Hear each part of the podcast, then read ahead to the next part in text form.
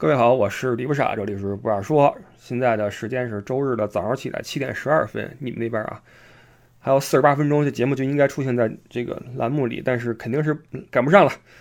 为什么这么仓促呢？因为我本来都弄好了一个新的历史的系列节目哈，六集，呃，准备放到不傻说历史那个专辑里面去，但是最后上传的时候出现问题了。那边缺一个版权，什么著作认证许可声明啊，类似于这样的一个东西，还弄不好，一时半会儿弄不好，得需要点功夫哈，得需要什么审核，还得去站外的一个东西去买版权，怎么样？没弄明白，就只好先耽误一下了。这事儿就先搁置吧。我在微博上都贴了那个这个专辑这个新故事的名字了，再搁个一个礼拜吧，甚至更久，好吧。所以那边就未果，只好到这边来，先随便说两句，把这期给弄一下。呃，这回也没有准备那个旅游的事嘛，本来是说夜间不是对夜间消费景点的下一步，但这个话题其实也就是就瞎聊，好吧？我估计各位也没什么期待，我自己说的也就那么回事儿。嗯，那我们现在总得充数嘛，对吧？说 说这事儿吧，就是二零二一年度呀，十大网络用语公布了，这是在十二月六号，就是。呃，今天十二月十二号哈，今儿这日子是双十二，双十二是那个西安事变纪念日。我最近在看那个《蒋介石传》，买了两本，一本是英国人写的，一本是中国人写的。就这种东西啊，就是最好是看两边的，因为呃，一会儿也会说到这个话题，就是历史的角度，看历史的角度其实很重要。就是你先得看看这书谁写的，然后你在网上搜一下这哥们儿还有什么其他的言论，其他的一些。嗯，著作那比如前两天我看了一个《中国民族主义的崛起》这本书，画了半天重点。OK，然后我也不熟悉这个作者。完前两天看一个新闻，上面说有一个学者说说美国要完蛋了嘛，说那个外部看像什么，内部看像大清，外部看像什么。我说这谁呀？一看这，嘿，这不是那本书的作者吗？哇，然后，好吧，那就你就知道看这个东西啊，你得看看这作者有个什么样的，他的立场是什么，你知道吧？啊，说回这个蒋介石啊，关于这个十二月十二号这个西安事变，这个作者就提出一个有意思的事儿，就是蒋的名字介石，介于石头之间，那。当他在双十二那天在逃亡的时候，藏在是后院的一个假山石中间，介于这个山石中间的时候，有没有想到自己这个名字的对吧？一个宿命的隐喻呢？届时啊，好吧，不好意思啊，又嗨了啊。说回来啊，二零二十二月六号公布的十大网络用语，想必大家也看到了啊。我这念一段啊，念一段这个网上面的一个串词儿，有点像那种晚会上面那种串词儿。好。据商务印书馆微信公号消息，作为年度汉语盘点活动最具特色网络用语的组成部分，本次发布的十大网络用语依次为：觉醒年代、yyds、双减、破防、元宇宙、绝绝子、躺平、伤害性不高、侮辱性极强、我看不懂但我大受震撼、强国有我。来，我们说说这事儿啊。底下它底下它先有一大段啊，我先念一下。二零二一年是中国共产党成立一百多年。电视剧《觉醒年代》回溯了中国共产党的孕育和创立过程，讲述了早期中国共产党人探寻真理、引领中华民族觉醒的奋斗历程。当代青年肩负着传承红色基因和建设社会主义现代化强国的重任。强国有我的誓言体现着青年人的担当和信念。新时代是奋斗者的时代，躺平只当是奋斗征途中的小憩，是为了积聚能量再出发，并不是当代人的日常生活状态。相信生活中那些让人破防的拼搏瞬间将继续感动和激励着大家。致敬每一位奋斗者！叹号。教育是国之大计，党之大计。党中央站在实现中华民族伟大复兴的战略高度，做出双减的重要决策部署，进一步减轻义务教育阶段。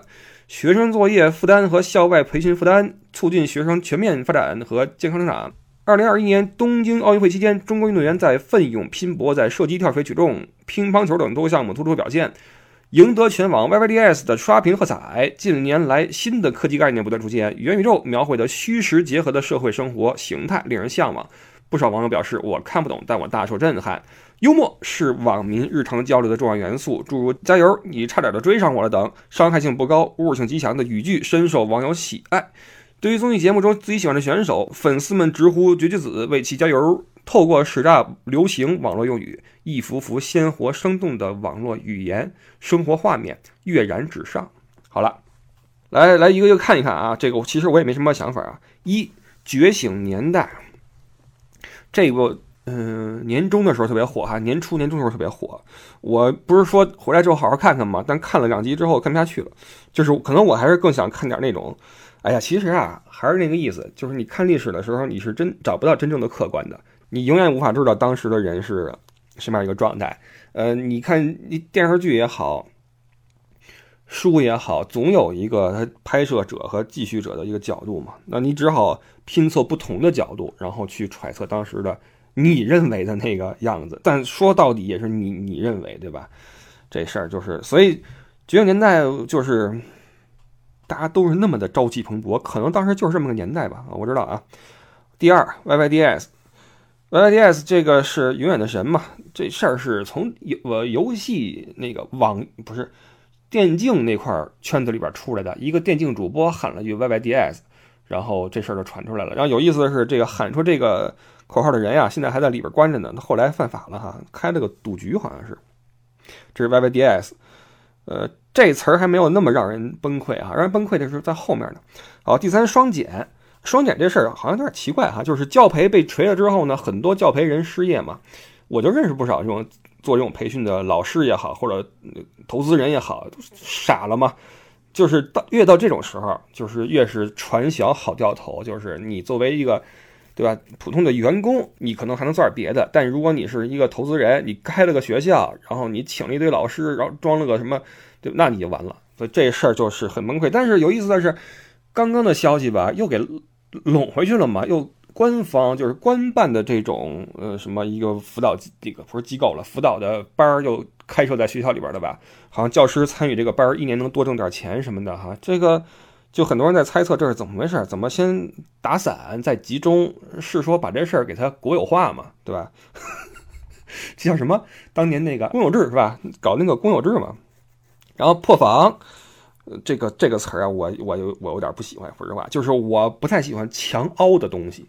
那强凹的，不管是搞笑还是悲伤，都让人很那什么，或者原本让你其实挺有感触的玩意儿，但非给你加一句说啊，让人破防了，或者呃，今年我特别讨厌一个词儿叫太好哭了，不什么破玩意儿。但是这可能是一个一个中年人对流行文化的那种不解啊，可能在我年轻的时候，我也会非常反抗于我的上一代对我们这个时代的一些词儿的那种厌恶。但是我是如此的厌恶这个太好哭了这个东西，矫情，巨矫情。就是但凡是说太好哭了，八成这事儿没那么好哭。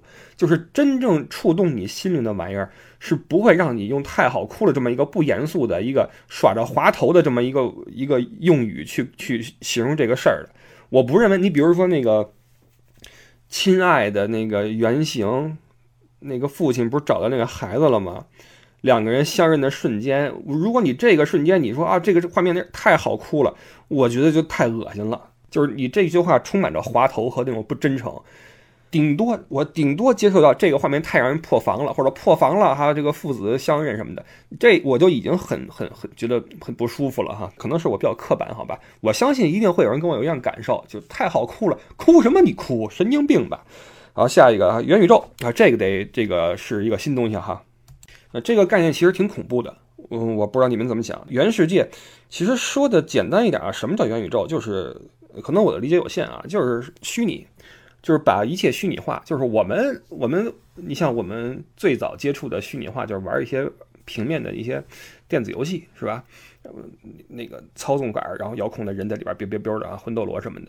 但后来我们有了电脑游戏，然后虚拟的技术在增强嘛，那么这个维度也在增加。你比如说现在出了 VR 技术，VR 现在成了一个比较火的一个体验方式吧。其实我小时候呀，我在很小的时候我就设想过这个世界的到来。就是我觉得，如果说咱们弄一个大的一个虚拟的房间，然后你你知道小时候就喜欢那个射击什么的嘛，男孩嘛。然后我就想，那每个人戴一头盔，头盔里边是那个虚拟的画面，然后随着你在房间里面跑，然后你拿着枪能够去打那个那个你看到的人，多爽呀！这就真实的射击游戏嘛，真实的体验嘛。但是现在实现了呀，现在你看，就虽然说技术没那么完善吧，但是。对吧？你能够通过一个 VR 设备，起码在视觉上体会到不一样的东西。那么我们稍微的加一些改进和嗯扩展，你视觉加上你的触觉，现在不是有发明了那个什么手套嘛，然后能够远程两个人握手，体验对方手的感觉，对吧？这都是其实这我也设想过，这我设想过，但是我想的比较那个什么，那那那什么一些。我想的是，你看啊，这个距离这个东西，距离让人见不到彼此，无法感受对方的身体。那如果我们发明一个机器，当时我是这么想的，发明一个，比如说一个电圈儿，这个圈儿啊，你把一只手伸过去，然后在世界的另外一个地方的一个圈儿呢，就能够有一只手伸出来，然后那边就可以跟你去握手、去互动啊，等等的。那也就是说，你把身体的任何一个部位伸过去，那边都有一个部位伸出来啊，这个意思。那我这是我的一个设想，但是也你看现在几几乎也实现了吗？那么我们在这个虚拟的这个维度上不断增加的话，渐渐的你发现你就你就可以脱离你的真实世界了，就是呃真实的物理的距离、呃温度、气味都不是问题，你可以虚拟啊。你要么通过硬虚拟，比如说，呃，你在一个房间里边，它真的给你放出一些空气来，比如说你在看一个 VR 是，呃，那个少女峰啊，你你在你在一个那个列车上，咕咚咕咚在那震，然后椅子在那震，然后它那个房间里给你吹来那种凉凉的空气，那这是硬虚拟。那软虚拟的话，就给你那个脑子里边植入点什么东西，然后刺激你的神经元，那就你你想要什么你来嘛。所以慢慢的，这为什么说这是一个恐怖的概念呢？这个会。让虽然说会让人的生活，呃，多彩化，但是呢，你很容易进去之后无法自拔。而且它其实不是说你的上瘾的问题，而是人类社会可能直接就堕入到这个原原社会里面去了。就是你不你不再需要真实的世界了，地球怎么样跟你没关系，你只要把电源一开，OK。那么好，这个东西肯定不是白来的，肯定是付费的。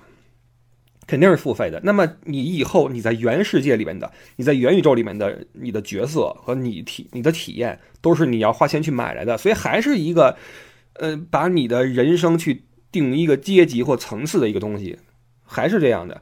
但是这是一个我瞎想啊，我瞎想。那还有一个就是，咱先不说这个花钱这个事儿。那以后比如说你你看我们现在我们需要的，比如说旅游也好，或者你逛展会也好，或者你逛书店。你办公跟同事的交流，你都可以用这个圆的东西来代替吗？只要它够发达的话，那么以后我们每个人都可以在家里面把这个电机一一接，开关一开，然后就进入办公室，大家都在啊，开始聊天什么的，你就不用出去了。那么之后，你的身体，你你的这种人类为了现实世界进化的身体就不再需要了，你只需要一个大脑，你还用什么胳膊腿呢？所以，圆一定是一个突破性的东西，就是是一个人类社会的一个嗯转折点。我认为啊，转折点。但是这个事儿是一定是不可阻止的，人类社会的发展是不可阻止的。呃，我看过一个概念嘛，就是说，地球和银河系在宇宙中的寿命都很年轻，非常年轻。那么，如果说假设宇宙中有其他文明存在的话，他们有很大概率是早于我们诞生的这个文明。那么。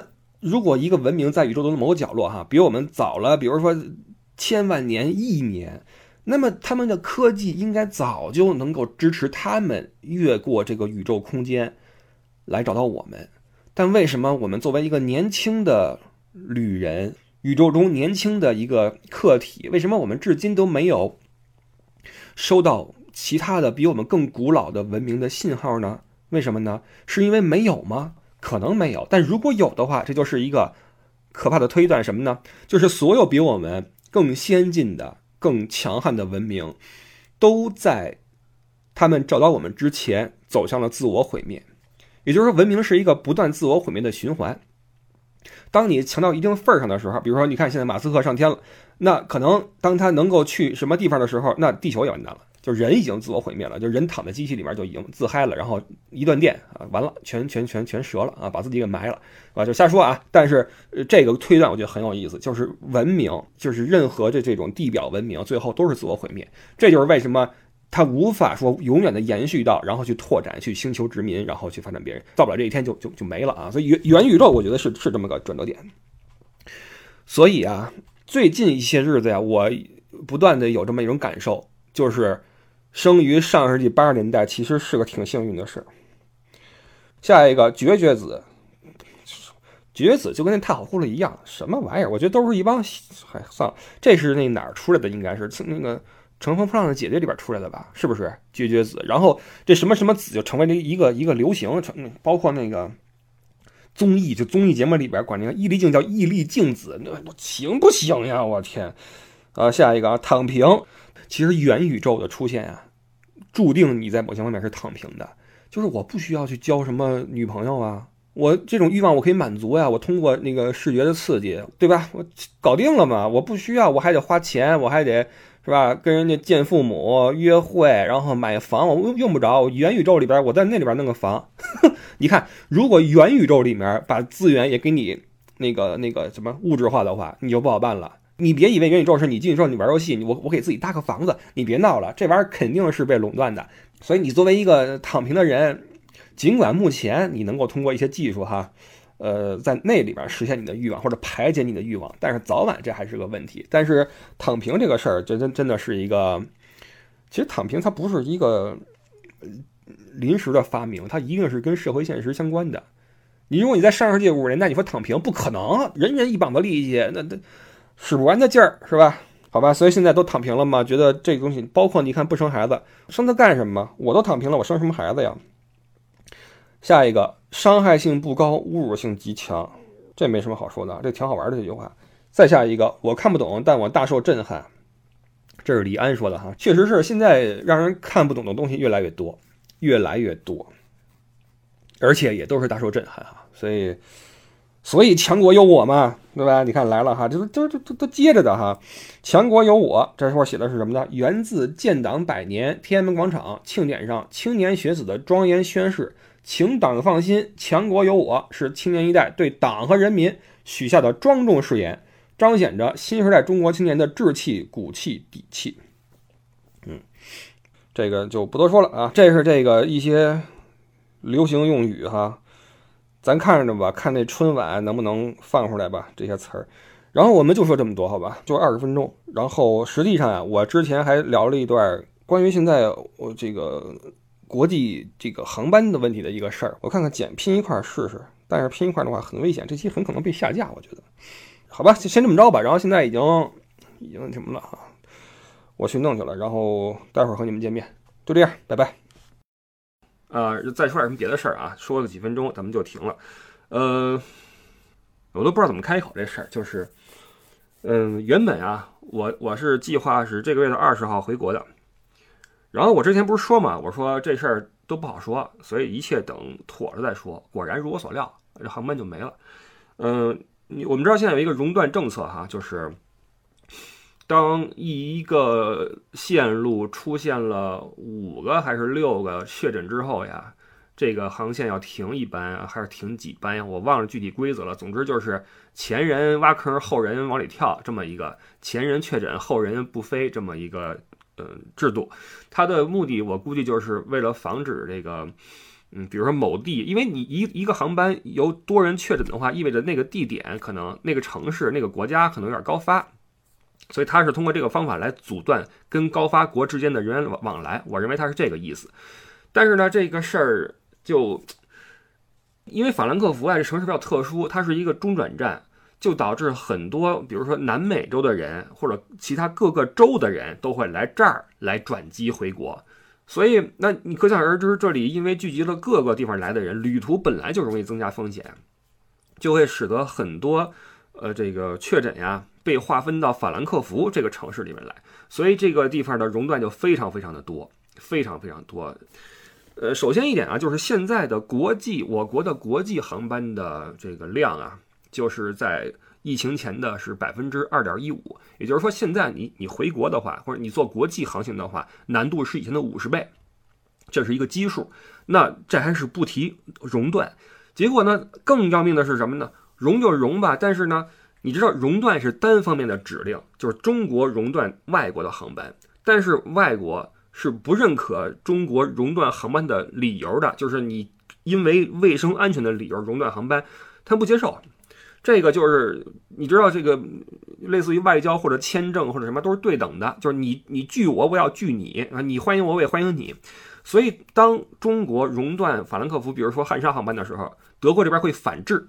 就是你容我几班，我容你几班。那既然汉莎的没有了，我容你的东航，容你的国航，等于是一个反制的这个取消。我就被这么反制取消了。我操！然后就是现在呢，现在很多人这个回国呀，都已经怎么回了，你知道吗？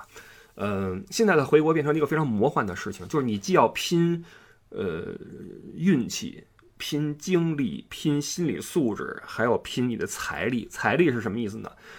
呃，现在比如说你买那个，就是我之前不是说嘛，我们有一个回国一个群，这样的群有很多个啊，现在里面混进了无数的票代，就是票代理。他们随时往外发一些消息，因为他们会通过后台啊去锁这个机票。你知道这个机票这个玩意儿啊，不是说，并不是像点餐一样啊，一个 menu 你嘣嘣嘣一摁，不是这么简单的。它有一个系统叫 Amadeus，这个系统是非常的变态。我过去就是一一段时间用过这个系统，极其的复杂，各种的指令啊，就是有一本巨厚的书是使用手册。就做一个机票的出票人员是有很强的专业知识的。我跟你说，咣咣咣咣咣。这帮人就会去锁这个机票，去抢机票，然后锁好之后呢，立刻找买家。那你知道这个时候回国是非常非常难回去的吗？你难度五十倍以上，你想想吧。所以这个你捞了一个人，你想吧，我这张机票我是提前两个月买的，我是回杭州，就是首先法兰克福飞成都那条线已经取消了啊，不存在了，那只能飞杭州，然后是东航。平常呀，我这么多年啊，往返国内的话都是。四千人民币上下，往返直飞啊，不管是法兰克福飞北京啊，还是成都啊，四千块钱上下。这次单程法兰克福飞杭州一万八千六，这还是算便宜的。因为如果你不买这个价位的话，再往上就是四万五千多，基本上就两档。这还是这还是有票，关键是现在你拍个八万，你买不着票，是是这么一个情况，你知道吗？所以但凡你有点急事儿，比如说你家出事儿了，或者说你在这边就是你你的这个一个一个一个。阶段结束了，比如说你是一个学生，你毕业了，或者你的工作结束了，那你的签证到期了呀？你签证到期，然后你注销你的呃住房合同，然后把家具都处理掉，收拾好包裹就准备走了。完了，突然说机票没了，你说这不是要命吗？所以就很多人就是必须得不得不回去，包括家里有事儿的。那你想吧，你多少钱你得认，对吧？所以你看，如果说你花了一万八买张票。临了，而且这个他他这个呃熔断呀，他不提前说，都是提前三四天告诉你。你说你怎么办？拎一箱子，你说你怎么办？而且现在还不是说走就走，你得提前去做一个那个抽血那双阴检测，然后跟使馆申请绿码。而且呀，我这我这说的都。这个使馆呀不允许，就是你在国外的人去第三国飞。比如说我，我常驻德国，我不允许说，那我看到，比如说荷兰那边航班多一些，我去那儿飞，不行，不允许啊！就荷兰飞什么，呃，丹麦飞不行，我只能从德国飞。那也就是说，我只能在法兰克福飞。法兰克福有这么一个航空港，那天天被熔断，所以在这儿起飞的人就非常非常难回去。所以你就知道，现在回国的话是特别特别崩溃的一个事儿。天每天啊，就这个群里面人都已经有点不正常了。我跟你说，真的不正常了。嗯，每天都是慌信儿啊，听说这个五角熔断了。哎呀，那个谁，那个绿码怎么办呢？使馆那边好像那个电话打不通了，全是这个，就什么感觉你知道吗？特别像什么呢？像比如说鬼子鬼子进城了，你知道吗？听说鬼子进城了。快跑吧！完了，大家就开始问：是北门、南门、西门、东门哪个城门啊？鬼子哪儿进来的？然后有人说是东门进，有人说是北门进，然后你就得往南跑，往西边跑。我跑到一半，人家说不行了，这边堵了，跑到那边啊，就全这。或者说像那什么呢？铁达尼号啊，泰坦尼克要沉了，我靠，哪有那个救生艇啊？哪有这个呀？去抢去吧！就就完完全是兵荒马乱的这种感觉，一点都不夸张，兵荒马乱。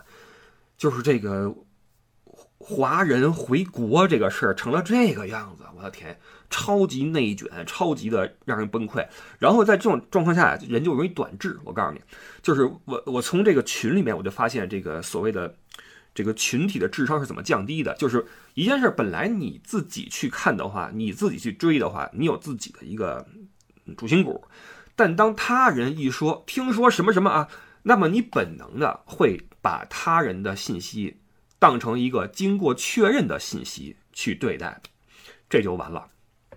如果你带着这种心态去看群里边的每一个人的话的话，那你完了。你会发现，我靠，什么情况？什么情况？能吓死你！今儿有人说，那个听说那个打完科兴不让入德国国境了啊！那又有人说，哎，听说那边那航班不行了啊，那个赶紧那什么，哇，你要是。不自己去斟酌的话，你的智商会瞬间被拉低。这就是一个我们说这个乌合之众啊，就是为什么群体会让人的智商变低，因为大家全都把精力和智慧消耗在了这种慌性儿和这种情绪性的这种这种表达上，特别的明显的一个事儿啊。这是我在群里面这个感觉，就第一感觉就是智商变低了，第二就是兵荒马乱，然后票代理每天在发，到什么地步了？我今儿啊，今儿现在是十一号，刚才是早上起来六点多钟。光机那里边有人说了哈，说今天有张票，那个那个汉莎七二零，谁走啊？谁在机场呢？然后并且做完了检测的可以找我。你想想吧，这都谁能谁能天天做检测呀？这不开玩笑呢吗？但是我跟你说，还真就有，还真就有那死马当活马医的，因为他没办法了。比如说前两天在网上看到一个是从哪儿啊到德国转机的，也是一个挺偏僻的地方。名字我都忘，不是欧洲，也不是美，不是北美，反正是啊，呃，南美吧，好像是。完了来之后，光机航航班没了，完了跟机场住好几天，也不敢出来，怕出来之后进不去。完了那个，完了得找地方去解释这个什么核酸检测的事儿。我的天哪，就是特别的狼狈啊！现在弄的那诸多的这些政策和嗯限制吧，实际上都是为了阻隔阻隔病毒的输入。然后下面我想说说这个事儿，说说我的理解啊。当然我会非常小心，因为现在是很危险的。就这个话题很危险。就有句话是什么呢？是，呃，你们既然出国了，就要承担会因此带来的一些麻烦，就要做好回不来的准备。这话这么说没错啊，没错。但是呢，我们说什么叫说人话呢？就比如说，比如说你是一个那个基层啊，你跟那做核酸做了一宿一晚上，第二天早上起来都都快倒了。完了，我说你作为基层，你就应该有这个心理的觉悟。你作为这对吧？你是为人民服务的呀，你就应该想到会有这么一天。或者你是医生，是吧？跟那儿打疫苗打了一天，你手都快抽筋了。我说你作为医生，这是你的本职工作呀，你就应该想到这一点。这就不叫人话，你知道吗？这就不叫人话。所以有些人说说没不没不让你们回来呀，没关国门呀，那是啊，没有关国门嘛，难度增加五十倍而已嘛，对吧？然后我就琢磨这个事儿，就是，哎呀，这个政策，你说它原本是为了不让病毒入境，对吧？但是你看这几个月来了吧，都是那个边境啊，比如说什么因为冷链呀、物品啊，或者偷渡人员入境啊，这些事儿会有一些传播链。但是人，就是从海外正常回国的人。没有说把毒传出去这么一个现象了，已经。而且我就在琢磨哈，就是你看，上飞机之前双阴检测抽血，完了到了之后两天一捅鼻子眼儿，然后隔十四天，这些这些这些政策其实是已经是不只是单保险了，双保险甚至三保险了。而且就算没保险住啊，比如说入境之后没两天阳了，那这哥们儿也被。关在门里啊，他也跑不出去啊，那就关着就完了吗？这都对吧？就或者说你拉走给他搁病房里不就完了吗？这他又不会跟里边说自爆，对吧？这个我就觉得不能觉得了啊，不能觉得了。我就是提出一个我的一个疑惑，就是这个玩意儿有这么的对吧？这么不知道说什么了啊？不知道说什么？那你看吧，我这是我这是还。其实我一度也心里也很很很崩溃，就是你都准备这么长时间了，然后你知道这边压就是很压抑，非常压抑。这种状态久之后，你会非常非常压抑，因为你根本就不知道你能不能走，你花了这么多的钱还不知道能不能走，而且什么呢？你看我这个机票一旦被取消之后，我说那打电话给航空公司，航空公司说那你看没票了，我给你往后延吧。我说那延的什么时候啊？他说二月份，明天二月份。你看。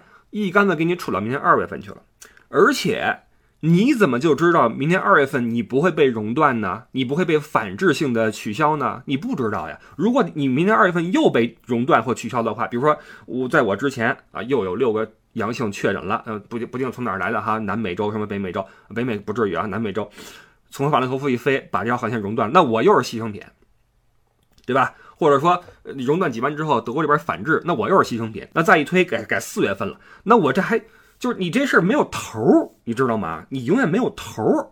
所以现在很多人买机票是怎么买，你知道吗？一买买两张、三张，我就散枪打鸟，我就拼了。我这次我就知道一哥们儿，他是买了跟我一个航班，并且还买了一周后的那个航班，买了两张票，就拼一个豁然率，还真让他撞上了。就起码现在他那第二班还没有出现问题，我也希望他不要出现问题，不然的话人会很容易崩溃的。前两天不就有一个吗我微博还转了，就是家里边人不行了，然后孩子跟这边回不去，学生回不去，然后很压抑。就这种这种亲情这个玩意儿啊，咱们没法去就横向去比对别人家，人家没准是对吧？家里边特别好的一个一个，比如说双亲或者奶奶、我爷爷带大的那种，对吧？特别亲的一个至亲走了，他赶不回去，或者说急着赶回去，然后买了票，买了好几万的票，结果临走给那什么了，熔断了。哎呀，然后就有点那个恍惚了，人有点恍惚。在大街上边就有点不正常了。后来被一个德国的一个女学生，后来被一个德国老爷子开车给送他朋友家去了，还挺好一个人。呃，就看着有点不正常嘛，然后就试着联系这个孩子的朋友，让他朋友把他给接走了，然后送到精神病院去了。这就心里已已已经不行了。完了，我这次这个群里面还有那种被改两次的，原本是计划十月份走，就弄到十二月份，十二月份又又走不了了。你说现在这个？现在这个回国问题啊，真的是就成了一个问，就是以我的这种，我算是个具有常年的飞行经验的一个，对吧？老飞人了吧？一年飞个三四次这种国际航线的，也没办法了。就是这种情况下，真的是不知道该怎么办了。当然了，有一种办法就是你你天天做核酸，天天做，完了拿着核酸这双阴报告呀，就跟机场等着，那你能等到票？你花个五六万能回去，你当天的票嘛能回去，当天的票出来之后，那票代不挣你的钱，挣谁钱呀？挣的就是这钱嘛。这时候，那六万一张，你走不走吧？你要急的话，你就走，就是这么个情况。所以这个，当然啦，你作为疫情期间还在国外的人，你就要有这个觉悟嘛，你就要想到可能会有这种事情发生啊。所以这个，我也是绝对不会在这儿跟你们说。抱怨或者不好情绪不会，我我还是有有理智的哈，我还是有理智的。我只是觉得这个这事儿那什么时候算头呢？因为那个民航总局那个民航局那个有一个刚刚做了个讲话，说我们会继续严防外防输入，什么继续执行严格的熔断政策什么的。那你看，这又是要过年了。本来啊，这个我首先啊，咱们现在说的是什么呢？说的是中国人啊，注意啊，我说中国人。拿中国护照，你要是前些年换了外国护照，那你到现在你都回不去。你从疫情开始到现在，你想都别想，这事儿跟你没关系了。那我们还是能想这事儿的，对吧？我们因为拿的是中国护照，还能想这个事儿。但是这事儿也没头啊。所以你这么横向一一比的话，你就知道，哇，你当时那些瑞丽的，你都什么样的？哇，你就知道都一样啊，都一样。反正我是觉得现在这个回国这个事儿啊，谁赶上这时候家里出事儿。或者说谁签证这时候到期，那是真够倒霉的，倒了八辈子血霉，我勒个去！好吧，嗯，然后我我的机票就被顺延到二月份去了，新年和春节全都错过了啊，没法跟家人度过，包子也在慢慢成长，然后我还不知道明年二月份能不能回去，如果说那时候。又给我熔断了，那可能就四月份，或者说我也拍六万去机场等着去，或者说那时候欧米块一牛逼，说那个我们我们得更严格的什么这那的，因为那玩意儿传染性太强了呀，传染性一强的话，那轻易的一航班还不就攒个五六个那什么确诊，那咣叽咣叽熔断，那可能航班就缩小到百分之一甚至更少，这个这个量级，那这玩意儿我又没法去别的国家去飞，只能守着法兰克福。所以等于是就没有没有着落了，你知道吗？所以如果说还不行的话，我就可能会本来我先这样吧，各位，我们下礼拜见。然后希望能够尽快的把这个历史节目呀传上去哈。今天传了一点，然后就下来了，没传完，等到一次性把这个技术问题解决再搞定啊。好，我们下周再见，拜拜。